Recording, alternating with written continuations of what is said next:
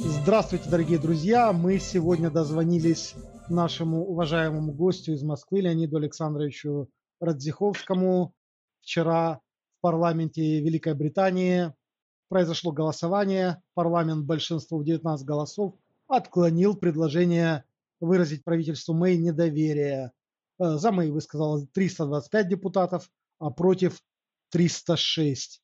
С предложением выразить недоверие Мэй выступил лидер оппозиционной лейбористской партии Джереми Корбин после того, как э, Палата общин во вторник подавляющим большинством отклонила согласованный ранее правительством Британии и Мэй и Евросоюзом проект договора, э, так называемый Брексит, о выходе из ЕС. Теперь э, Тереза Мэй по решению парламента в течение трех рабочих дней, последующих за этим э, решением, должна представить, ну, к понедельнику примерно должна предложить Палате общин новый вариант договора с ЕС. И мы, конечно же, хотим поинтересоваться у Леонида Александровича перспективами как будущего Терезы во главе правительства Британии, насколько ее позиции прочны после этих штормов. И, с другой стороны, э, мы знаем, что Европейский Союз в лице э, некоторых лидеров Евросоюза и крупнейших стран отказались от участия в новых переговорах по Брекситу. И, как и вы, Леонид Александрович, перспективы Британии в этом движении. Э, насколько неуклонен путь Британии на выход из ЕС? Либо появились какие-то шансы там остаться? Вы знаете, я как раз вот по перспективам отношений Англии с ЕС очень мало что могу сказать. Я в этом довольно слабо, то есть совсем слабо разбираюсь. Но, в принципе, эта ситуация, мне кажется, действительно любопытной, так вот, методологически, если хотите, или исторически. Ведь что, собственно, произошло? А, в Англии в 16 году был вот этот самый референдум, на котором незначительное большинство, но все-таки большинство проголосовало за выход из Евросоюза. Я в это время очень удивлялся этому референдуму, переписывался с какими-то людьми, которые читали мой фейс. В Англии есть такие чудаки. И вот одна там была женщина, значит, русская иммигрантка, которая живет в Англии, причем в глубинке, как я понял. Она вот сторонница была выхода из э, Евросоюза. Я ее спрашивал, зачем вам это нужно, почему вы голосуете за Брекзит, это ведь, как утверждают все экономисты, это дорогое очень удовольствие и так далее.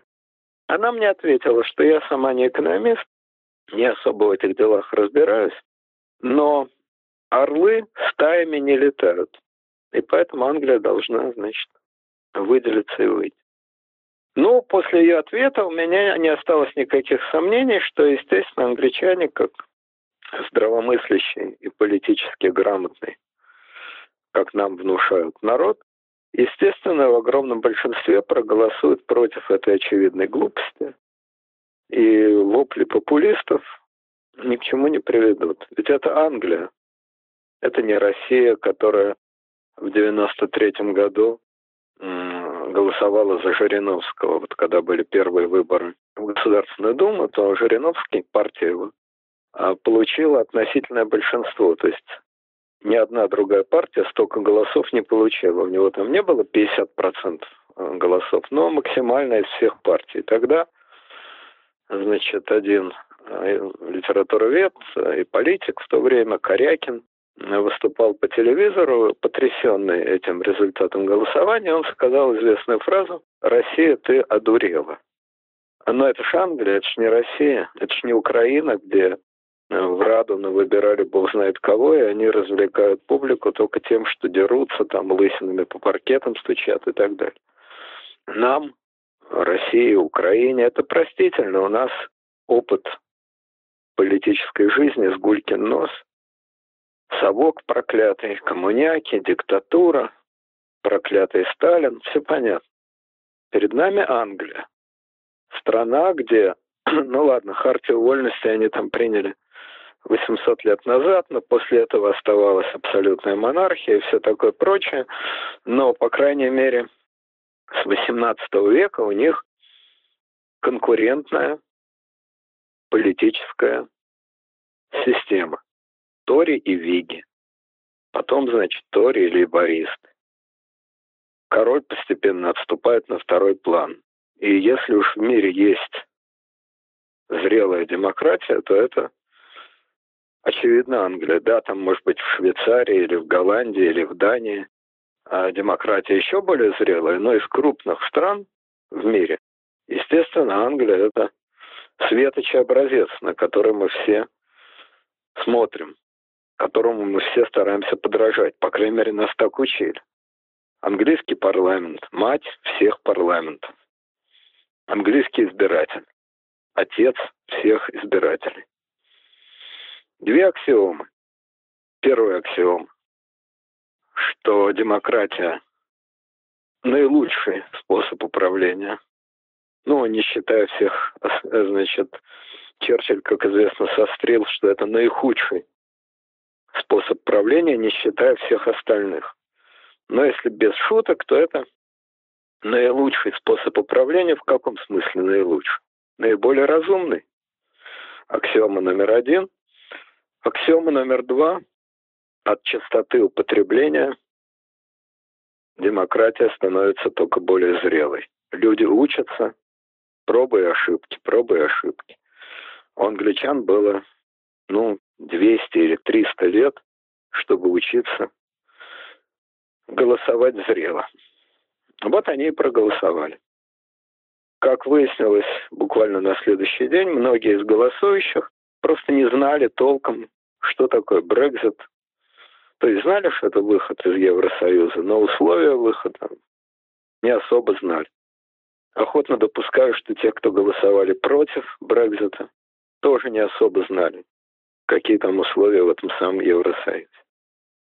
Но дальше, как известно, произошли совсем уж комические события. А, лидер той самой партии популистов, которая наиболее яростно пробивала Брекзит, остановился ошеломленный. Он активно боролся за Брекзит, но когда он победил, он остановился, как будто ему кирпич на голову упал. Что-то там проживал про себя, что да-да, блестящий, огромный успех. Извините, ребят, я ухожу из политики. Ну а что, я своего добился, добился. Я требовал Брекзит, требовал, теперь я ухожу. Вы уж меня простите, я ухожу. Ну, понятно. Он уходит, потому что он в ужасе от победы, которую он одержал. Но был от премьер-министр Кэмерон, который был противником Брекзита и организовал это голосование, чтобы укрепить свои позиции. Запутался в собственных интригах и тоже ушел. Его школьный приятель и сторонник Брекзита Борис Джонсон английский министр иностранных дел, с довольно странным, надо сказать, лицом, так своеобразный вид у него внешний. Ну, по одежке встречают, по уму провожают. Вот его по уму и проводили. Он тоже запутался в своих интригах, метнулся туда, метнулся сюда и тоже как-то исчез. И в результате получилось как в варьете э, в «Мастере и Маргарите» когда исчезли все. Директор, значит, э, финдиректор, бухгалтер, просто все исчезли. Варьете оказалось пустым. И вожжи взяла Тереза Мэй, единственный мужчина в британском правительстве. Тоже своеобразно. Она была противницей Брекзита. Она была сторонницей премьер-министра и противницей Брекзита. Тут она внезапно развернулась на 180 градусов и объявила, что да, я была противницей, а теперь я с Божьей помощью сторонница, и мы превратим Брекзит в историю успеха. Историю успеха Англии. Но с успехами как-то не задалось, потому что через год или два она, значит, организовала досрочные перевыборы парламента, рассчитывая увеличить представительство своей консервативной партии. Успеха не получилось, представительство уменьшилось. У них осталось большинство, но более скромное большинство.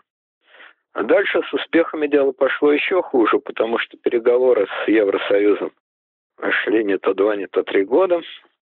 До чего-то они там вроде бы договорились. Но, значит, британская пресса пишет, что выход Англии из Евросоюза обойдется английской экономике примерно в 1 триллион долларов. Откуда взялась эта цифра? Это те активы, которые компании выведут из Англии, то есть, как я понимаю, переведут свои счета и свои главные офисы из Англии в Европу. Английская экономика максимально интегрирована в мировую, максимально интегрирована в европейскую. Один из главных источников дохода Англии – это то, что Лондон – мировой финансовый центр. Но после Брекзита эта ситуация изменится. Причем об этом, естественно, долдонили непрерывно, когда шла подготовка к Брекзиту. Писали, писали, вот это писались. При этом по опросам за три года общественное мнение изменилось. И если бы сегодня проводили повторный референдум, то большинство проголосовало бы против Брекзита и за сохранение Англии в Евросоюзе. Не сказать подавляющее большинство, но по крайней мере, более солидное большинство, чем э, проголосовало за Брекзит. Там было почти на равных, очень незначительная разница. А по опросам, которые в Англии сегодня, разрыв был бы больше, значительно больше и против Брекзита. Казалось бы, ну вот она демократия, народ хочет, ну какие вопросы? Народ хочет объективно, с точки зрения экономики, это нужно. Ну и проведите повторное голосование. Нет. Нетушки. Не будет вам повторного голосования. Будет вам история успеха. История успешного выхода из Евросоюза. Ну, я еще раз повторяю, я не очень понимаю, в каком смысле этот успех, но, наверное, в том смысле, что не в деньгах счастье не в деньгах счастья, а в чем-то совсем другом. Ну, наверное, в том, что орлы, орлы стаями не летают. В общем, выражение «англичанка гадит» можно сказать полностью оправдано. Англичанка гадит себе. Себе непосредственно на свой, так сказать, стол. Я, как вы понимаете, не испытываю ни малейшего злорадства по случаю успехов э, британской политической системы. Но вопрос тут, интересный.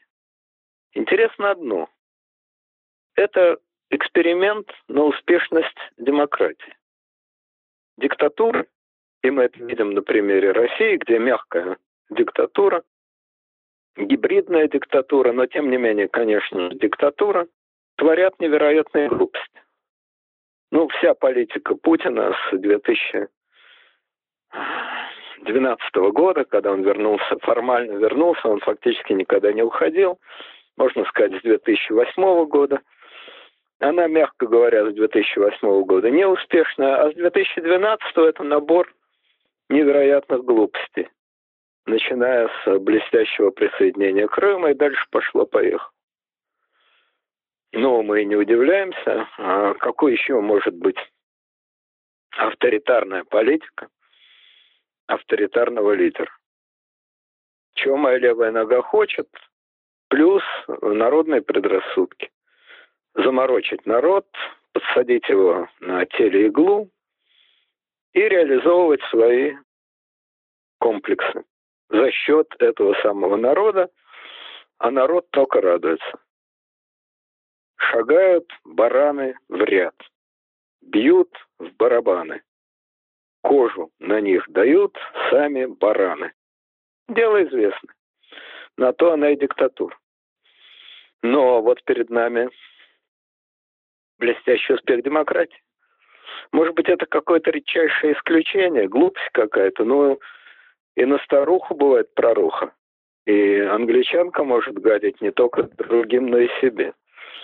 Но когда ты начинаешь смотреть, так сказать, более внимательно, то выясняется, что не такая уж это исключительная история. Ну вот другой политик, который производит, конечно, более серьезное впечатление, чем английские политики. Кстати сказать, если Кэмерон, Борис Джонсон, да и сама Мэй выглядят очень странно, то их противник, вот лидер лейбористов, э, господин Корбун, выглядит еще гораздо страннее. Это уже просто какой-то вот чудак из английских анекдотов. Чудаковатый джентльмен из рассказов э, Диккенса. Ну, по крайней мере, то, что мы о нем знаем. Какой-то троцкист, который страшно переживает. У них первый был вопрос свобода Африки, а потом уж про меня в части разное. Э, безумно переживает за угнетенных детей Африки, ненавидит Соединенные Штаты, делает одно заявление чуднее другого, и даже по отношению к Брекзиту понять его не так-то просто. Так лейбористы, они все-таки против Брекзита? Да, вроде бы против Брекзита. Так надо вернуться в Евросоюз. А вот здесь уже начинается, да, мы против Брекзита, но мы одновременно и против отвратительной европейской бюрократии, мы против глобализма, мы против международных банков. Ну хорошо, вы против того, вы против этого, так за что же вы, собственно говоря? Еще повторяю, я не знаток английской политической системы, поэтому я, может быть, грубо ошибаюсь, но впечатление такое, что понять за что вот этот самый господин, который претендует, между прочим, на роль премьер-министра Англии, лидер оппозиции. А понять это не так-то просто. А когда его выбрали лидером либористской партии, то вообще многие смеялись и считалось, что это, ну, чудачество какое-то ну, выбрали его, так сказать, просто по приколу, что называется, и скоро он уйдет. Ни черта он не ушел, уже несколько лет он руководит партией. Вот и на выборах они получили неплохой результат. Ну ладно, бог с ними, с англичанами, значит, ну вот Германия, Меркель, глыба. Уж кажется, матерый человечище действительно многолетний канцлер и очень уважаемый, вроде по делу уважаемый. Удивительным образом она много-много лет руководит страной, ни одного скандала, ни одного позорного в личном плане поступка, как, кстати, и у Мэй, ни одного личного скандала, ни одного личного а, позорного поступка. Но странно Меркель себя ведет. Ну, странный поступок политический странный поступок с приглашением, а, значит, мигрантов из третьего мира. Очень странно. Германия не воюет в Сирии, не имеет к Сирии никакого отношения. Да, Германия это Вторая мировая война, это Холокост, это то, это все, но Сирия это здесь при чем? Это что, вы искупление Второй мировой войны? Они готовы принимать беженцев из Сирии? Странно. Еще более странно, что она, демократический лидер, делает это явно вопреки желанию большинства своего населения. При том, что там народ и до этого был не в восторге от беженцев. А уж после того, как Меркель приняла такое решение, тем более. И это, в общем, стоило Меркель конца политической карьеры. Правда, на это разумно возражают, что все политики ошибаются, естественно. Ошибки накапливаются, и вот на то она и демократия. Путин ломает дрова об головы своих подданных и остается лидером, абсолютным хозяином. Меркель совершила ошибку, и она уходит. Уже объявлено об ее уходе. Будет у нее, значит, преемник по партии не в стране, как результаты выборов, так и судьба преемника будет. В общем, демократия как-то исправляет свои ошибки. Да, это, пожалуй, так. По крайней мере, вот на примере Германии. На примере Англии что-то особого исправления ошибок незаметно. Но даже более глобально можно копнуть. Вот э, в знаменитом фильме «Доживем до понедельника» там, значит, э, учитель истории говорит, только и читаешь в учебнике. Значит, там Наполеон недопонял, э, Александр ошибался, Линкольн не видел. Такое впечатление, что в истории орудовала компания двоечников. Зал, конечно, отвечал на это радостным смехом. А у меня контрвопрос. Такое впечатление, что в истории орудовала компания двоечников. А что, нет, что ли? Другая компания в истории орудовала? Ну вот если взять хорошо нам известную историю 19-20 века, что там Александр Македонский недопонял, это, в общем, судить более сложно. А, историю 19-20 века. Историки могут объяснить, зачем Наполеон поперся в Россию, что он в ней забыл. Историки подробнейшим образом, по дням, расскажут вам про войну 12 -го года. Одно непонятно, зачем он сюда полез? Что он тут забыл? И что он вообще хотел с этой Россией делать? Ну, захватил бы он, и дальше что? Нет ответа у историков на этот интересный вопрос. Просто нет. Были у Наполеона отличные отношения с Александром, встречались в Тильзите, можно Извините, сказать, на двоих. Может быть, э, Наполеону не давала покоя слава Александра Македонского, может, либо Чингисхана? Может быть, но тогда это все-таки скорее некоторый психиатрический случай. Вот. А, а уж если ты влез в Россию, значит, ну, у него были отличные отношения с Александром, Тильзит, туда-сюда. Но Александр тоже совершенно непонятно зачем. Тоже историки ответить не могут. Зачем-то пригрел у себя совершенно бездарных прусских министров, которых вышел Наполеон. На кой черт они ему сдались, вся эта публика? Чего он их, значит, ласкал, непонятно. Но, в общем, с другой стороны, это как-то мелковато для того, чтобы напасть на Россию. Ну, о дальнейшем я не говорю, влезть в Россию и не воспользоваться таким козырем, как отмена крепостного права, это уж совсем интересно. Ладно, Наполеон был человек, очевидно, с гениальной, сверхгениальной, но, соответственно, с манией величия. Вот вы правильно говорите, может быть, действительно ему идея завоевать весь мир окончательно свела его с ума. Вот, возможно. Возможно. А, тем не менее, если мы, значит, посмотрим, это опять-таки вроде бы исключительный случай, да? Возьмем другой феномен. Первая мировая война. Опять-таки по дням, по секундам, по минутам известно все, что происходило. Неизвестно только одно, зачем я начал.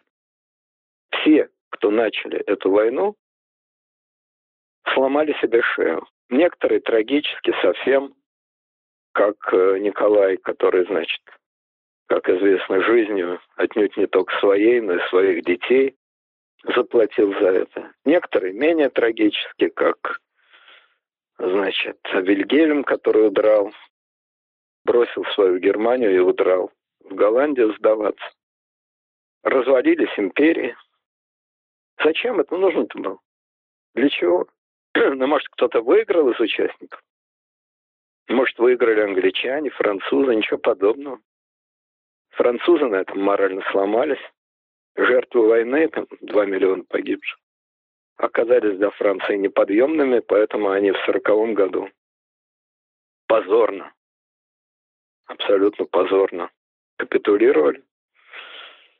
Для утешения им придумали какого-то Деголя, героя войны, и вот они, значит, с этой придумкой до сих пор носятся.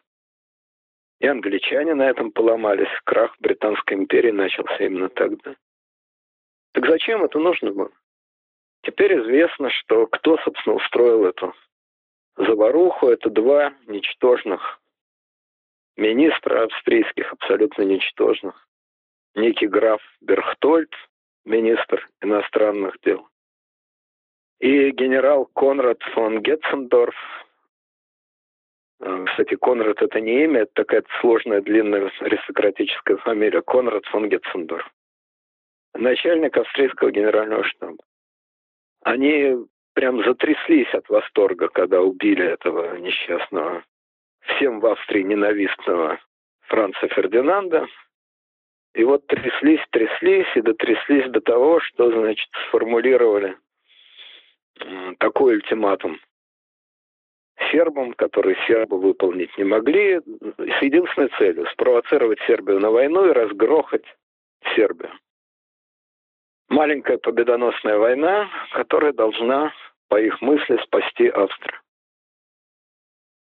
Простая мысль, что Россия вступится за Сербию, почему-то до них не доходила. Но гораздо интереснее, что эта простая мысль почему-то не доходила до Вильгельма, который поспешил вступиться за Австрию. А до Николая не доходила тоже немудреная мысль, что имея в тылу страну, где только что была полузаконченная революция, вооружить 15 миллионов крестьян и послать их на убой абсолютно непонятно за что, это самоубийственная политика. Его об этом, естественно, предупреждали, ему писали. Но честь, честь России, которая не отступает дороже.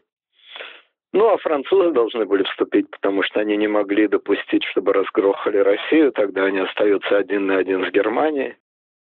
А англичане влезли, потому что они не могли допустить, чтобы разгрохали Францию, тогда они остаются опять-таки один на один с Германией. То есть у каждого вроде бы были какие-то свои резоны. И в моменте, в моменте, эти резоны выглядят довольно убедительно. Так же, как в моменте выглядят достаточно убедительно и резоны тех, кто заварил всю эту кашу с Брекзитом. Один делает карьеру, Кэмерон хочет укрепить свое правительство, Борис Джонсон интригует, чтобы свалить Кэмерона и стать премьером. Этот самый популист, который заварил всю эту кашу, забыл я его фамилию, лидер какой-то мелкой достаточно партии, раздувает свою капитализацию, раздувает свой пиар. Избиратель не особо разбирается, еще раз повторяю, не особо разбирается после 200 лет конкурентной демократии. Все равно не особо разбирается. То есть в моменте у каждого резон есть. А в итоге это накапливается очень быстро. Одно на другое умножается, умножается, умножается. И враг вступает в город пленных не щадя, потому что в кузнице не было гвоздя. И таких примеров невероятное количество. Зачем Советский Союз влез в Афганистан. До сих пор понять невозможно. В Афганистане там были свои интриги, и один коммунист убил другого коммуниста. И это страшно оскорбило Брежнева, который дружил с тем коммунистом, которого убили. Но причина ли это влезать в чужую страну, в страну, которая до этого, и это не могли не знать, сто лет воевала со всеми, в частности с англичанами, и ничего с ней никто сделать не мог я читал распечатки секретных переговоров российского руководства, ну не российского, советского руководства, с руководителями Афганистана, коммунистическими руководителями Афганистана. Вот этот коммунистический руководитель, по-моему, Тараки была его фамилия, если не ошибаюсь, звонит Брежневу и просит, чтобы, значит, ситуация в Афганистане тяжелая, чтобы Советский Союз помог и ввел танки – а Брежнев ему отвечает, а вы опираетесь на рабочий класс Афганистана. А этот ему говорит, в Афганистане нет рабочего класса. Брежнев говорит, ну тогда вы опираетесь на беднейшее крестьянство Афганистана. А этот ему говорит, в Афганистане все крестьяне бедные. То есть Брежнев ему цитировал краткий курс истории ВКПБ. Союз рабочего класса и беднейшего крестьянства. Жил в рамках этого самого курса. Человек он был, Брежнев, очень неглупый, очень практичный, в реальной жизни вполне себе ориентировался. Но в политике, в той самой политике, которой он обязан был заниматься по должности, он ориентировался не на реальную жизнь, а на те схемы, которые ему вбили в голову на занятиях политграмоты. Ну хорошо, Брежнев, понятно. Старец, маразматическое политбюро, выживший из ума Суслов, ну и вообще империя зла. Понятно. А на кой черт Соединенные Штаты влезли сначала во Вьетнам и воевали там 10 лет? И погибло там не то 3, не то 4 миллиона вьетнамцев. И 60 тысяч американцев. Зачем они это сделали? Потихонечку, шаг за шагом. Сначала вроде по мелочи.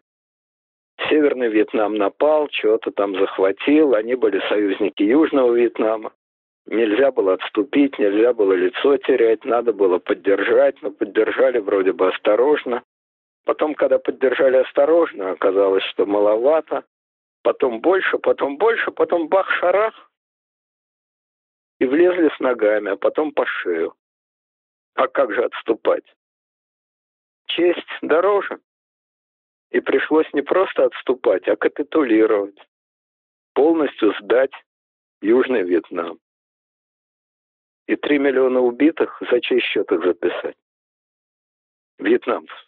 Ну, разумеется, за счет проклятого Северного Вьетнама. А 60 тысяч убитых американцев на чей счет отнести? Ну, тоже, видимо, за счет Северного Вьетнама. А позорное поражение? Ну, как-то так получилось. Хорошо. Иракская война. Зачем? Для чего? Там вообще есть замечательная история, ведь э, Соединенные Штаты, да, все знают, что они подделали какие-то там пробирки в ООН, там, значит, Колин Пауэлл тряс этими пробирками, что вот эти пробирки что-то там доказывают, бактериологическое оружие, туда-сюда. Кстати, генерал Колин Пауэлл, который тогда был госсекретарем, лично у меня вызывает наибольшее уважение из всех американских политиков за последние там, ну, 40 лет, скажем. И по биографии, и по манере себя вести, и по всему имиджу. Мне он кажется исключительно достойным во всех отношениях человеком, как, пожалуй, и Буш старший, разумеется. Тем не менее, вот этот Колин Пауэлл, значит, тряс пробирками, обманывал там и так далее. Хорошо. Но другая интересная история, ведь американцы не сразу напали. Они долго обкладывали Саддама, и вот буквально за несколько дней до того, как они вторглись, они последний раз Саддаму, значит, сказали, вы, господин Саддам, утверждаете, что у вас нет ядерного оружия. Но вы не пускаете инспекторов МАГАТЭ в ваши дворцы.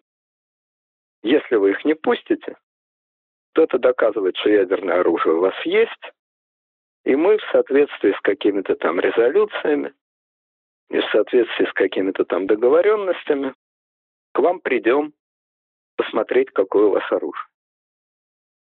И тогда Примаков, который был близким личным знакомым, не сказать другом, но близким личным знакомым Саддама, как и всех диктаторов на Ближнем Востоке, полетел к Саддаму. Это известная история. Пришел к Саддаму и сказал, что шутки кончились. Откройте ваши закрома, пустите туда инспекторов. Это ваш последний шанс избежать войны. Что на это ответил Саддам? Известно что. Похлопал Примакова по плечу, проводил его до двери и выпихнул. Ну, попросту говоря, дал коленом и выпустил. Почему? Ведь когда эти самые закрома Родины открыли, выяснилось, что там ничего нет. Никакого оружия, ни ядерного, ни неядерного. Так чего ж ты упирался, друг милый? Чего ж ты хотел-то? На что ты рассчитывал? Для чего ты за... до последней минуты изображал, что у тебя есть то, чего у тебя нет. То есть, что ты, вопреки всем резолюциям ООН, совершил те преступления, тайное производство ядерного оружия, в котором тебя обвиняли, но которого ты при этом не совершил. Это логика Саддам. Еще интереснее логика Соединенных Штатов. Влезли. А зачем? Саддам был загнанный в угол крысой. Он уже был надломан. Он, с одной стороны, ничего не мог, а с другой стороны, поскольку Ирак тогда, не сейчас, а тогда, был смертным врагом Ирана, то он уравновешивал другого врага Соединенных Штатов, то есть Иран, вторгнувшись туда и разгрохав Саддама.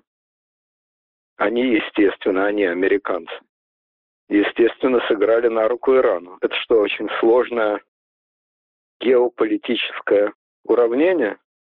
Да вроде нет. В Соединенных Штатах нет экспертов, которые это могут сказать. Да вроде бы есть. Да Буш и сам мог бы сообразить. В результате триллион долларов, триллион американцы заплатили за эту войну. Погибли сотни тысяч людей. Возник ИГИЛ, в который вошли именно саддамовские какие-то, значит, отставные офицеры там и так далее. Ну и так далее, и так далее. А цели, которые ставили Соединенные Штаты, процветающий демократический Ирак, а притом Ирак, добывающий огромное количество нефти, которое там добывают иракские государственные компании, но они дают подряды американцам. Эти цели, мягко говоря, не достигнуты. Действительно, война там закончилась, и нефть они добывают, и подряды они дают и американцам, и далеко не только американцам, потому что иракское правительство, как ни странно, достаточно независимо при этом. И, кстати, в отличных отношениях с Ираном при этом, в отличие от Саддама. И при этом американцы очень гордятся этой войной. И у них, значит, в Конгрессе много ветеранов войны, которые вот кровь за родину проливали, воевали и так далее. Так э, кто же в истории орудовал действительно? Компания двоечников, получается. Это же можно умножать эти примеры до бесконечности. Куда ни посмотри. Конечно, можно сказать, задним числом все, задним умом все очень умные. Вы бы вот были сами на месте там Наполеона, Саддама, Буша, да хоть Путина, наконец. Вы бы еще, пожалуй, и покруче глупости наломали. Охотно верю. Но я бы там никогда не был, потому что я понимаю, что не по сеньке шапка. И не нашему носу рябину клевать. Они не понимают. Ну, хорошо. Но проблема не в этом. Чтобы просто констатировать, что компания двоечников, как, еще раз говорю, в авторитарных, диктаторских режимах, так и в демократических странах, где вроде бы есть и оппозиция, и независимые СМИ. Но как-то эта позиция Э, почему-то очень слабо себя проявляет в таких ситуациях. По крайней мере, не мешает, не, не срывает столь странные планы. Вот, значит, э, компания двоечников. Ну, двоечников и двоечников, ну что делать? Но ведь что интересно, Собственно, вот это главное, что я хотел сказать. Давайте представим себе, значит, хор,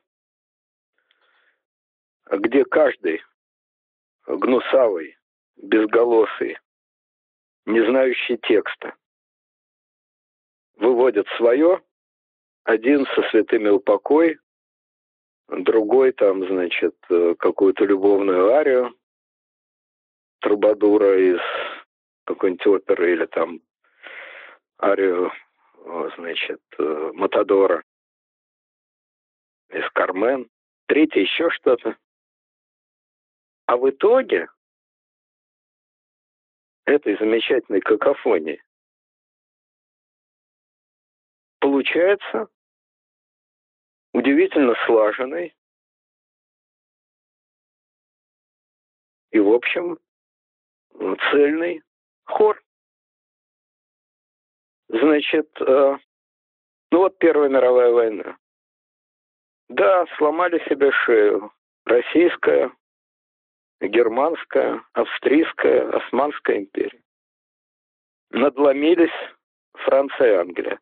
Значит, никто не выиграл? А чё ж никто? Выиграли, очень даже неплохо выиграли. Кто выиграл? Известно кто. Финляндия, Польша, Венгрия, Чехия, Прибалтика. Вот они выиграли. Получили свои государства. На обломках империи, на обломках самовластия напишут наши имена. Но главный выигравший, разумеется, Соединенные Штаты которые в войне не участвовали, вступили в нее в самом конце и внезапно оказались из далекой заокеанской периферии главной страной мира. Факт, факт. Потом они немножко сдали назад и опять немножко ушли в изоляционизм, но это уже другой вопрос.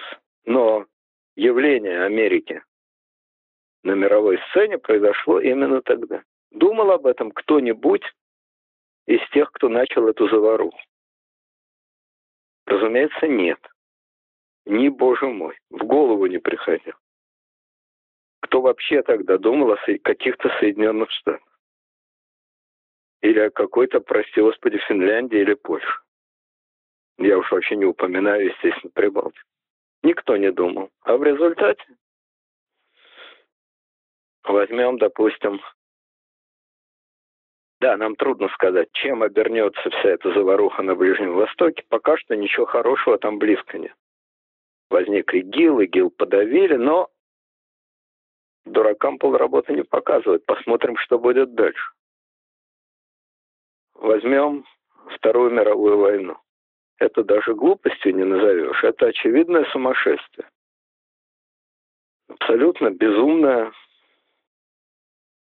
паранояльное идея одного человека, в общем, человека довольно ничтожного, надо сказать, хотя наделенного при этом огромными, значит, талантами оратора и, по-видимому, неплохими организационными талантами. Я Гитлера имею в виду. Вместе с тем, по многим свидетельствам, это то, что называется жалкая ничтожная личность, которого сделали пиарщики. Вот э, Рифеншталь сделал этого, значит, стального лидера, знаменитые кадры из «Триумфа воли», когда он стоит. Ну, он еще, го... он еще говорил хорошо очень. Ну, я и говорю, оратор, да, хороший оратор, такой самозаводной оратор, организатор неплохой. Ну, отдельно, это можно отдельно долго рассказывать про историю нацистской партии, про историю ее прихода к власти. Я эту тему действительно, как мне кажется, неплохо знаю и прочел много. Но это на час разговор. Но неважно, пришел. Да, пришел к власти в результате целой цепи случайностей. Некоторые из этих случайностей он сам организовал, некоторые на голову свалились. Пришел к власти. Человек, очевидно, параноик, одержимый сверхценными идеями. Собственно, сверхценных идей было две. Ненависть к евреям, абсолютно необъяснимая, такой концентрированной до максимально возможной концентрации общеевропейский антисемитизм, уже в кристаллы выпавший. И вообще расовая теория и теория, значит, жизненного пространства. Соответственно, результат – мировая война, Холокост, 50 миллионов трупов, миллионы сожженных в печах, все всем известно. Такое безумие в концентрированном виде. Пожалуй, один из наиболее безумных или просто наиболее безумный из известных нам эпизодов мировой истории. И все попытки, значит, как-то как-то объяснить все-таки найти какие-то причины, они разбиваются. Причины ровно те, которые были названы вслух много раз. Нам нужно жизненное пространство, а евреи, международное еврейство составило заговор против Германии. Какое отношение имели к этому заговору младенцы, портные из Вильнюса и зубные техники из Винницы? На этот вопрос ответа нет, поскольку никто этот вопрос никогда не говоря уже о, например, цыганах. Ну, понятно, что там вообще, ну, не только цыгане, там, так сказать, много чего было. Людей сортировали по человеческое мясо, так же, как и любое мясо, сортируется по сортам. Сама идея сортировки мяса по сортам, она ничего нового в ней не было, она всегда была, она всегда и есть, кстати сказать. Новым было то, что делался окончательный вывод что, ну, что мы говорим, да, вот одни плохие, другие хорошие. Ну, так хватит говорить, делать надо. Больных убивать, там, истреблять, э, значит, ну, новую расу выведем. Выведем новую, новую расу сверхлюдей, Евгеника, там, ну и так далее, и так далее. Опять-таки об этом можно долго говорить. Ну, казалось бы, чистый клинический случай, безумие. Интересный вопрос, почему это безумие стало массовым, как безумие одного человека превратилось в мировую политику, в главный фактор этой политики. Это тоже интересный вопрос. Ну, так устроено государство, что воля одного человека запускает механизм. Но результатом этого безумия и, значит, следствием этих 50 миллионов трупов и разрушенная Европа стала создание ООН. А, первый шаг, кстати, Лига наций была предложена американцами по итогам Первой мировой войны, и Лига наций кое-как работала. ООН это, конечно, при всех его бесчисленных глупостях, слабостях и так далее, это все-таки очевидный шаг. А, значит, вот это вот история, этот ров с трупами, пожалуй, самый большой ров с трупами а, в истории человечества, она стала фундаментом, основанием для массы вещей. От э, создания ООН до создания государства Израиль. Что особенно бы, конечно, порадовало Гитлера, если бы он об этом знал. Отдельный для него подарок. Но самое главное вовсе не это. А самое главное то, что так или иначе, не сразу, через 20, 30, 40, 50 лет после войны, после Второй мировой войны, возникла действительно новая такая, не религия, религии сейчас нет, но новая идеология, идеология политкорректности, над которой сейчас принято смеяться, которую принято ругать, с которой принято бороться, но которой противопоставить, в общем, нечего, по большому счету. Отдельным глупостям в рамках этой идеологии, ну вот тому, что Меркель взяла и пригласила там беженцев из Сирии. Или там э, каким-то завихрением, связанным с тем, насколько идет широкая пропаганда э, однополых браков и так далее. С этим можно спорить, можно не соглашаться. Но в принципе самой идеологии политкорректности, которая есть по большому счету соединение христианской идеологии без а, сакральных а, чудес с общими идеями Канта, о том, что ваша свобода заканчивается там, где начинается нос другого человека. Вот, это этому противопоставить по большому счету нечего. Только впервые эта идеология стала реальной политической и физической силой. И если бы не было а, Второй мировой войны и всех тех реальных ужасов, которые тогда произошли, то, может быть, она бы такой силой и не стала. А может быть, стала бы через сто лет, а она стала через 50.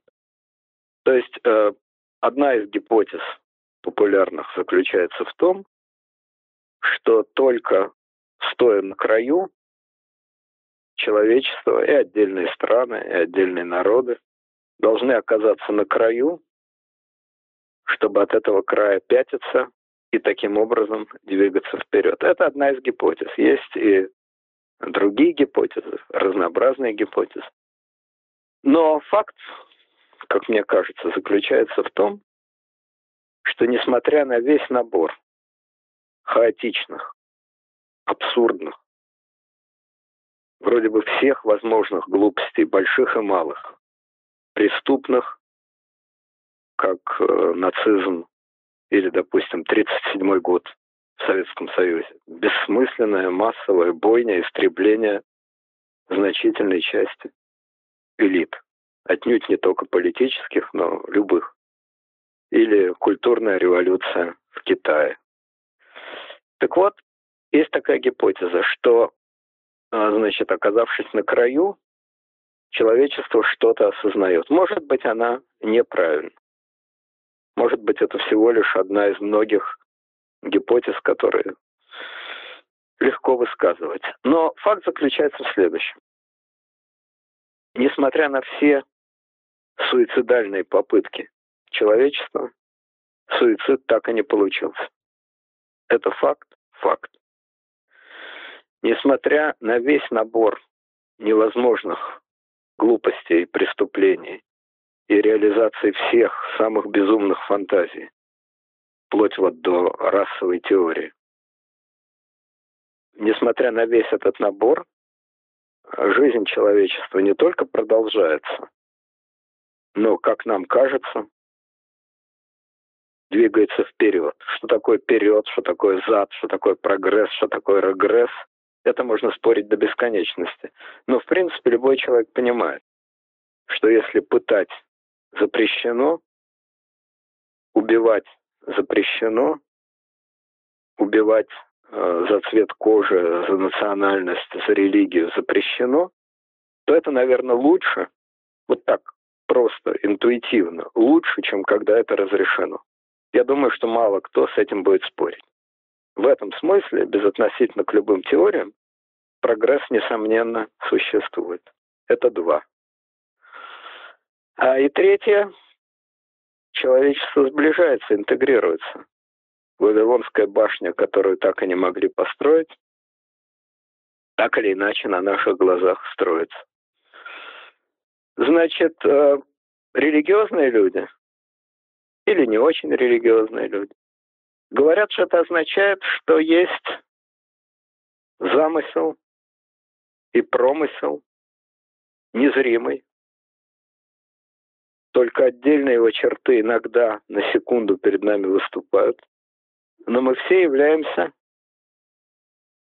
малыми частями, малыми частицами этого огромного, непонятного и непостижимого для нас строения, которое строится непонятным образом, казалось бы, путем разрушения очень часто.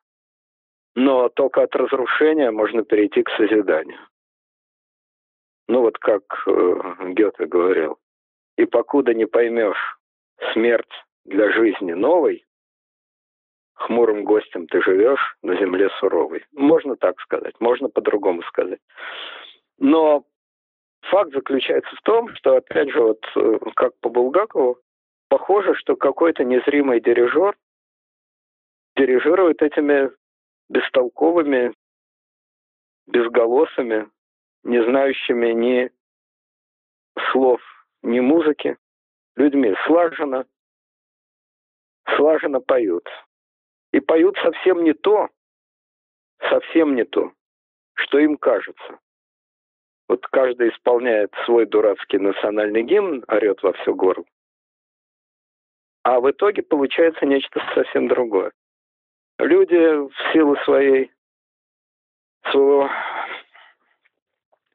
желания все объяснить придумывают конспирологическую дешевку, что вот за всем этим стоят кто-то, какие-то загадочные элиты, ну, совсем уж для больных, там, сионские мудрецы, Рокфеллеры, Ротшильды, для чуть более продвинутых элиты, какие-то, значит, мировые элиты.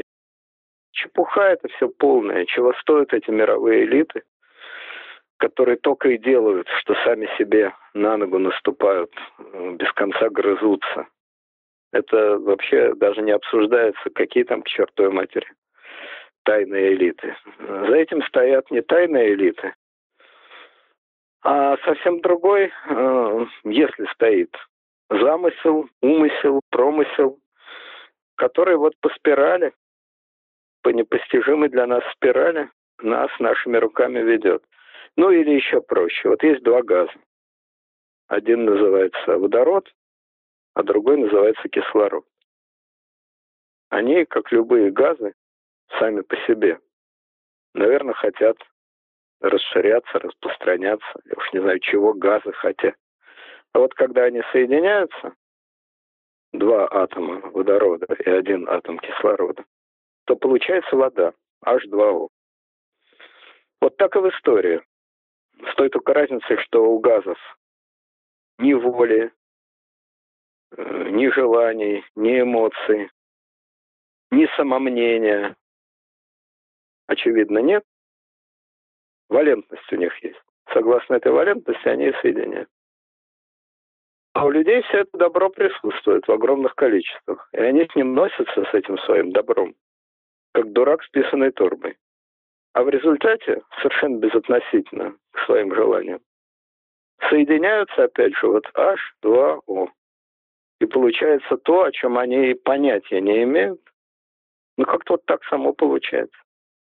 Вот эти вот пафосные размышления, как говорится, глубокая философия на мелком месте, э, они, конечно, выглядят довольно смешно и дилетантски, и я уж меньше всего претендую на то, что что-то в этом процессе понимаю. Но мне кажется, что иногда вот так все-таки отойти от этой бессмысленной суеты, от этого толкания в общем, очень мелких дурачков. Я вот в прошлой программе назвал Путина ничтожным. Да, ничтожный. А кто чтожный-то? А чтожные есть? Что-то я таких не слыхал. А вот от толкания вот этих э, мелких дурачков и в котором мы участвуем, естественно, мы сами толкаемся, толкаемся, пихаемся мельче мелких. И попытаться хотя бы назад посмотреть назад в ретроспективу, потому что вперед мы посмотреть не можем, не дано нам это, шея не ворочается. Но посмотреть назад мы можем и увидеть, как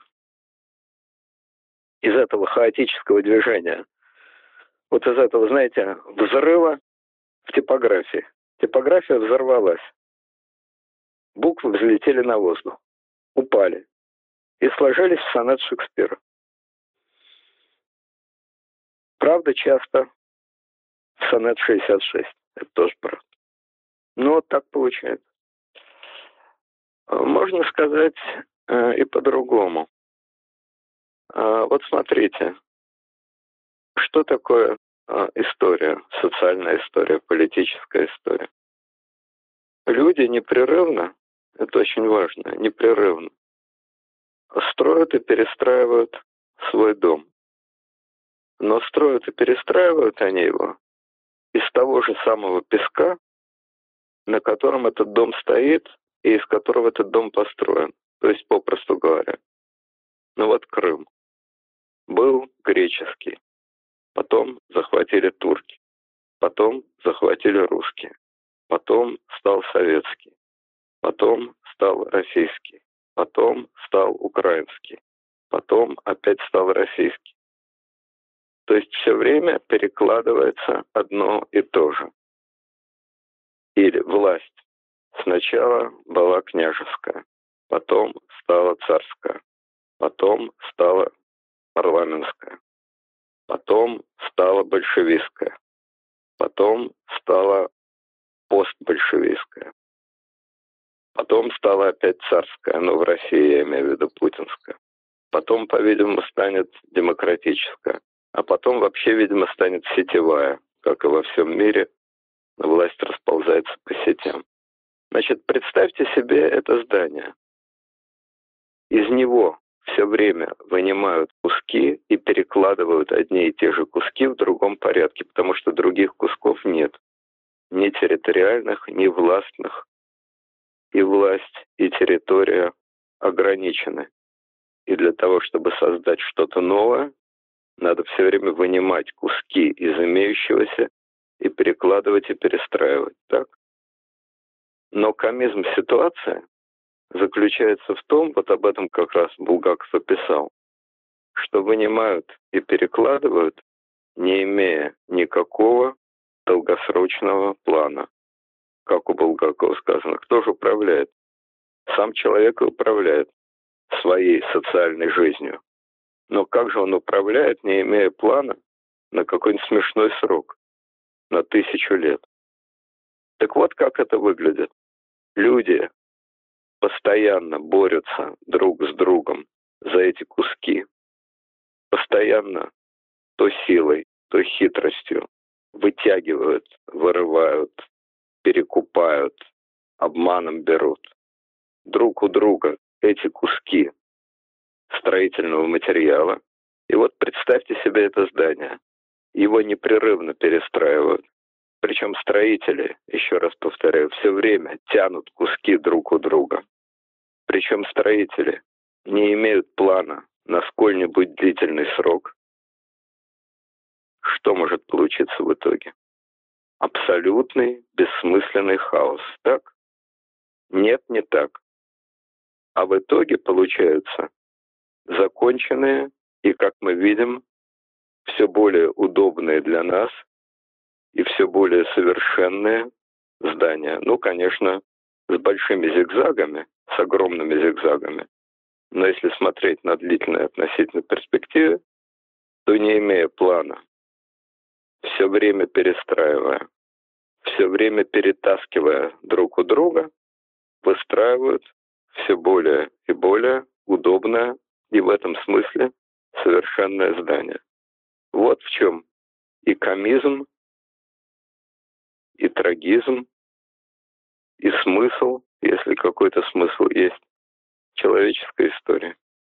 Леонид Александрович, дело в том, что мы уже с вами опаздываем, нет совершенно времени. Я бы вас все-таки попросил бы буквально в два слова в режиме Блиц ответить на заключительный мой вопрос. Мы вернемся в Англию, в Лондон, мы вернемся а, к противостоянию в парламенте. И я хотел бы, ну, всем известно, что э, лидер лейбористов Джереми Корбин, он э, абсолютный левак. И если все-таки они расшатают Терезу, если они все-таки подвинут Мэй с премьерского кресла, его займет Джереми Корбин. Мы знаем, что Тереза Мэй имеет жесткие отношения с Путиным, с Российской Федерацией. Если придет Корбин, будут ли эти отношения иметь существенные изменения? Ну, видите ли, я, во-первых, не думаю, что Корбин, если придет, то придет надолго. Я уже говорил, что я с удивлением, скепсисом, удивлением, иронией, что так естественно для англичан. С иронией смотрю на, э, со скепсисом и с удивлением на английскую политическую систему. Но все-таки я не думаю, что она до такой степени безумна, чтобы долго терпеть такого очевидного чудака, как этот самый Корт. По-моему, это перебор. И я думаю, что став премьером, этот чудило, такая помесь э, троцкиста, э, антиамериканиста, антиглобалиста, что эта помесь долго просуществует. Э, что касается все-таки Корбина, сколько он там не существовал, безусловно, он гораздо толерантнее к Путину и к России, чем Тереза Мэй, по очевидной причине. Корбин мало, как мне кажется, мало что знает и понимает а в России. Его это вообще мало интересует. Но он много знает и понимает, а главное, много чувствует про Америку. Американский империализм, вот именно этими словами, которые сейчас не приняты в России, а он мыслит, как мне кажется, именно в этих категориях, американский империализм для него главный враг. Соответственно, все, что плохо для американского империализма, то хорошо, вообще хорошо. Э, те простые мысли, что в России самый жестокий капитализм, самая сильная эксплуатация, ну, не трудящихся, но природных ресурсов в карман очень узкой категории коррумпированных людей. Самое жестокое в Европе, разумеется. Понятно, что в третьем мире все гораздо более жестоко. Что русские противники Америки – это и есть как раз империалисты, те самые империалисты. Просто империалисты, как говорится, пока не очень удачливые. Все эти простые мысли ему в голову, я думаю, не особо приходят, потому что он зафиксирован на борьбе с американским империализмом, американским глобализмом и так далее. Поэтому в пределах тех возможностей, которые у премьера есть, он, конечно, будет опять-таки против Америки. Ну, против Америки Госдепа, Америки Уолл-стрита, Америки Пентагона, но за Америку демократов, за Америку вот этого ихнего кандидата, э, несостоявшегося кандидата в президенты от Демпартии, выскочила его фамилия из головы, но вы знаете, о ком я говорю, который на последнем этапе уступил э, Хиллари Клинтон. Сандерс, что ли? А Сандерс его? Сандерс, да. За Америку Сандерса. Собственно, Корбин это и есть Сандерс. Просто английский Сандерс. Вот. Кстати, Сандерс э, проголосовал вчера против того, чтобы не отменяли санкции с Дерипаски и его компании. Ну, дело не в конкретном голосовании. Э, Корбин – это Сандерс, только английский Сандерс. Вот кто это такой. Э, Леонид Поэтому Ильич. его установка будет, конечно, в этом смысле совсем другая, чем у Мэй. Но, во-первых, власть премьера все-таки в Англии ограничена. Сколько не смейся над демократией, над разделением властей, но тем не менее это так, она ограничена. Это раз. Во-вторых, никакой Корбин ну, просто не может переступить через уйму глупостей, которые понаделал Путин, включая этих самых скрипалей несчастных и тысячу других вещей, которые понаделаны. Это два. А в-третьих, вообще я думаю, что примеру Корбину было бы далеко не до России. Не до России, не до Украины, не до Донбасса, не до Сирии. У него тема одна. Вот он пришел к власти на одной единственной теме. Пришел бы, я думаю, он не придет, но пришел бы к власти на одной единственной теме. Брексит и Евросоюз. Вот обо что ему предстоит ломать, предстояло бы ломать голову. Но это как для Украины отношения с Россией. Вот э, Украина знает о проблемах Венесуэлы? Знает. Да и о проблемах Брекзита знает. Правда? Но многих э, на Украине волнует Брекзит и выход англичан или не выход англичан. О том, будет новое голосование по Брекзиту или не будет. Нет, не многих это волнует. Почему не многих это волнует? Потому что в голове другая доминанта. Доминанта отношения с Россией, а все остальное посток поску. Правильно? Правильно. Ну, так и у Корбина, и у английской правящей элиты. Ну, не интересует их э, ни Украина, ни Крым, ни Донбасс, ни Сирия, ни Венесуэла, ни Центральноафриканская республика. У них другая доминанта. Если бы Корбин пришел к власти, то с одной доминантой. Что делать с Брекзитом? Как строить отношения с Евросоюзом и так далее. Не говоря уже о том, что в случае его прихода к власти, которого, по-видимому, не будет, поскольку не будет досрочных выборов, как же он придет к власти без досрочных-то выборов? Но представим себе невозможное. Все-таки досрочные выборы прошли, и консерваторы на них проиграли. В любом случае он был бы слабым премьером в том смысле, что проигрыш консерваторов был бы не катастрофическим. Примерно равное, очевидно, было бы в парламенте представительства тех и этих. Вот, поэтому мне кажется, что в отношении России, Украины, России, э, санкций и так далее, политика Англии никаких, абсолютно никаких существенных изменений не претерпела бы. А что касается риторики, ну, простите, BBC не подчиняется правительству. И ни одно серьезное британское СМИ правительству не подчиняется. Они ведут свою линию. Поэтому первое. Корбин не будет премьером, потому что не будет досрочных выборов. Второе. Корбин, если бы стал премьером, был бы премьером очень слабым, потому что половина его собственной либористской партии относится к нему с удивлением, насколько я читал, с удивлением и с иронией. Это два.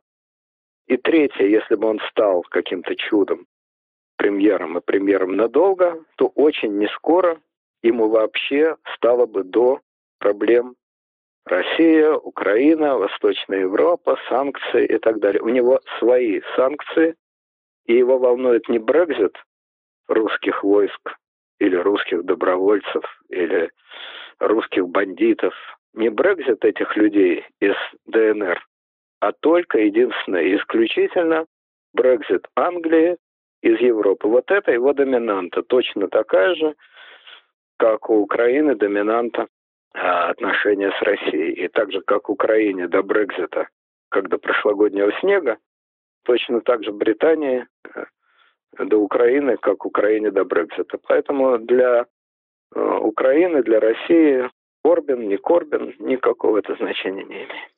Э, Леонид Александрович, спасибо вам большое за интересную тему. До новых встреч. Спасибо вам, уважаемые зрители, за то, что нас смотрели. До свидания. Леонид Александрович. До свидания. До свидания. Зрители, До всего свидания. доброго.